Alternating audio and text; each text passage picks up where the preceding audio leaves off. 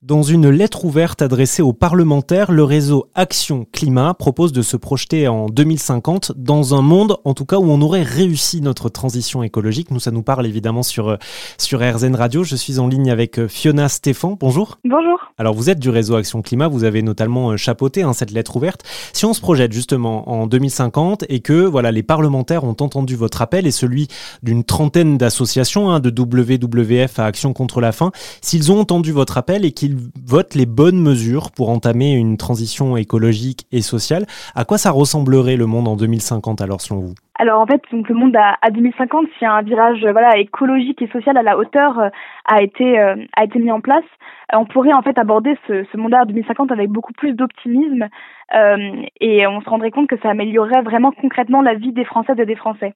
Je m'explique. Donc par exemple, la, la rénovation thermique globale de l'ensemble du parc immobilier qu'on demande, ça permettrait de sortir 12 millions de personnes de la précarité énergétique. Euh, de la même manière, sortir de l'agriculture intensive pour aller vers l'agroécologie, ça permettrait de diminuer la pollution de l'eau, de l'air et du sol.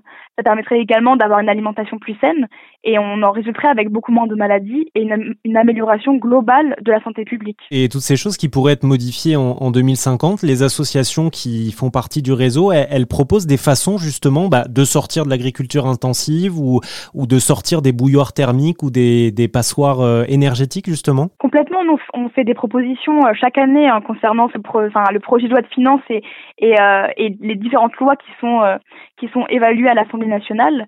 En ce qui concerne la rénovation thermique, euh, on porte justement une réorientation euh, de cette rénovation thermique vers euh, les rénovations les plus globales qui permettent vraiment de sortir les passoires thermiques de leur statut de, précarité de logement de précarité énergétique. En termes de d'agriculture, par exemple, on propose également d'effectuer un moratoire sur les, élevages industriels, les fermes-usines, et de réorienter toutes les aides vers l'élevage durable. Zero Waste France, les Amis de la Terre, la Ligue pour la protection des oiseaux, quelques-unes des, des associations signatrices de cette lettre ouverte que vous pourrez retrouver sur rzn.fr. Merci beaucoup Fiona. Merci.